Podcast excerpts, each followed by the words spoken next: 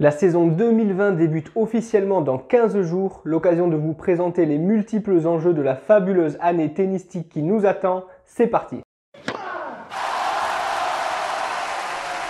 On commence avec les Jeux Olympiques qui se dérouleront sur dur extérieur à Tokyo du 25 juillet au 2 août. Et parmi la longue liste de prétendants cette année, certains ont déjà acquis une médaille par le passé et pourront rajouter une ligne à leur palmarès. C'est le cas de Sir Andy Murray, double tenant du titre et double médaillé d'or aux précédents Jeux Olympiques. Nadal également avait eu l'or en 2008, Federer en argent, Djokovic et Nishikori en bronze, Del Potro en argent et en bronze. Chez les dames, Serena Williams a également gagné la médaille d'or, Kerber la médaille d'argent et Kvitova la médaille de bronze. Ça c'était pour le simple, on peut rajouter que Serena Williams, Roger Federer et Rafael Nadal sont également montés sur la plus haute marche du podium en double. Lors de ces Jeux Olympiques, il y aura donc différents enjeux pour différents profils de joueurs. Si Nadal, Murray et Williams tenteront de rééditer l'exploit, ils feront partie avec Federer, Djokovic et d'autres qui ont dépassé les 30 ans comme Monfils, Silic ou Fonini, de joueurs pour qui 2020 sera certainement la dernière chance de leur carrière de remporter une première ou nouvelle médaille olympique. Quant à la next gen, Tsitsipas, Medvedev,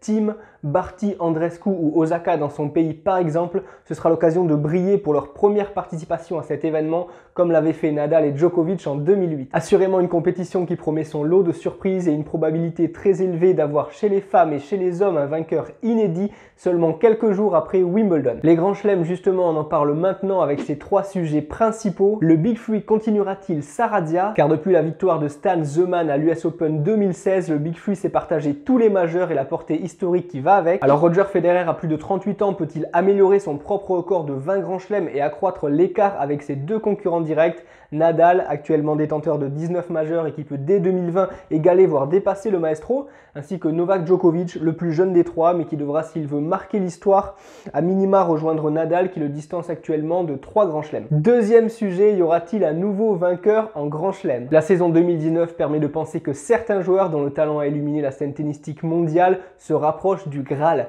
La finale de Medvedev à l'US Open, la finale du Masters entre Tsitsipas et Tim, ainsi que la présence de 5 joueurs euh, nés après 92 dans le top 10 sont autant de signes de preuve du renouveau du tennis masculin. Mais gagner un grand chelem, c'est encore au-delà, c'est l'étape ultime, c'est le boss de fin. Et pour y parvenir, en plus des nombreux adversaires qui représentent autant de pièges à devoir battre à chaque tour, il faudra, sauf scénario rocambolesque, faire tomber au moins un membre du Big Free dans le tableau. Il semble même plus réaliste d'avoir à en battre deux dans le même tournoi pour pouvoir soulever la coupe. Alors seront-ils capables d'aller au bout d'un majeur dès 2020 Enfin, troisième sujet, une joueuse s'imposera-t-elle en vraie patronne du circuit mondial féminin en gagnant pourquoi pas deux grands chelems, ce qui n'était pas arrivé depuis Angélique Kerber en 2016. Ou assistera-t-on encore à des tableaux féminins toujours riches en rebondissements, avec des têtes de série qui sautent dès les premiers tours, des quarts de finalistes inédites et des vainqueurs de grands chelems différentes à chaque fois? Et l'immense Serena Williams parviendra-t-elle à décrocher son 24e titre du grand chelem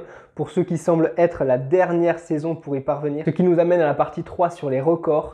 Federer, Nadal, Djokovic et Williams peuvent continuer d'écrire leur légende en battant de nouveaux records qui sont parfois déjà leurs propres records. Serena Williams, on vient d'en parler, qui est toujours à une unité d'égaler le record de Margaret Court de 24 titres du Grand Chelem à savoir qu'elle est quand même sur une série de 4 défaites consécutives en finale de Grand Chelem, donc ça sera pas facile pour l'américaine. Pour le maestro, il s'agira d'aller chercher deux records détenus actuellement par Jimmy Connors. Le premier, c'est le nombre de matchs remportés en carrière, 1274 pour Jimmy Connors, Federer en compte actuellement 1237, soit 37 victoires d'écart, sachant que sur les trois dernières saisons, le Suisse a dépassé les 45 victoires. Et bien sûr, le record du nombre de titres remportés, 109 pour l'Américain actuellement, 103 pour Roger Federer, certainement le record le plus dur à aller chercher, ce qui pourrait pousser Roger Federer à prolonger, pourquoi pas en 2021. Rafael Nadal, quant à lui, pourrait améliorer ses propres records en Grand Chelem où il pourrait être le seul à remporter 13 fois le même tournoi et en Master 1000 en portant la marque à 36 ou 37 victoires. Mais si l'attention sera portée sur le Mallorca à chaque majeur, c'est bien en raison de la possibilité d'égaler dans un premier temps,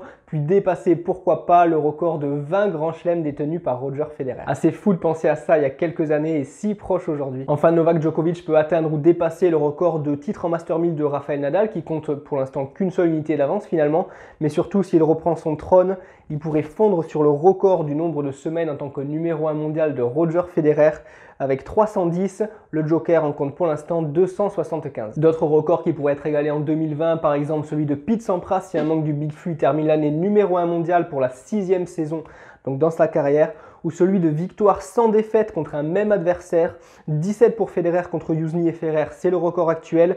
Nadal en est à 16 contre Richard Gasquet et Djokovic à 15 contre Gaël Monfils. Justement, les Français, qu'attendre d'eux pour cette nouvelle saison, même s'ils sont souvent du mauvais côté des stats et des records, il y a quand même des bonnes nouvelles à envisager pour l'année à venir. A commencer par Gaël Monfils, qui certes aura beaucoup de points à défendre, mais qui en cas de bons résultats pourrait s'installer durablement dans le top 10 et pourquoi pas remporter d'autres tournois comme il a pu le faire à Rotterdam. Lucas Auteur d'une saison 2019 ratée, peut rebondir. Il aura sa demi-finale à l'Open d'Australie à défendre, donc attention à la descente au classement dès janvier.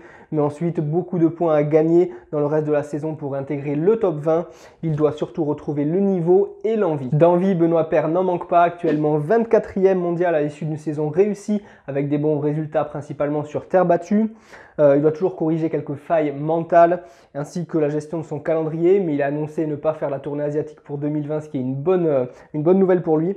Et je suis persuadé qu'il peut s'installer durablement dans le top 20 et pourquoi pas, soyons ambitieux, se rapprocher du top 10. Et puis la génération suivante, Barrère, Moutet chez les hommes, Ferro chez les femmes qui peuvent tous entrer dans le top 50 ou encore les espoirs féminins Burel et Paris, championnes du monde junior en 2018-2019, ainsi que Carole Monet par exemple, dont j'espère que vous entendrez bientôt parler. Et puis bien sûr, on n'oublie pas la principale chance de médaille française aux Jeux Olympiques, la paire Mahu-Herbert, 3e et 5e mondiaux en double, qui reste sur une série de 11 matchs sans défaite et qui ont remporté dernièrement le tournoi de Paris ainsi que les Masters. Des enjeux, il y en a plein d'autres évidemment selon la manière dont chacun aborde le tennis et les joueurs que l'on suit. Il s'agissait pour moi de vous présenter les principaux rapidement. Il y aura cette année bien sûr encore plein de surprises et des matchs d'anthologie.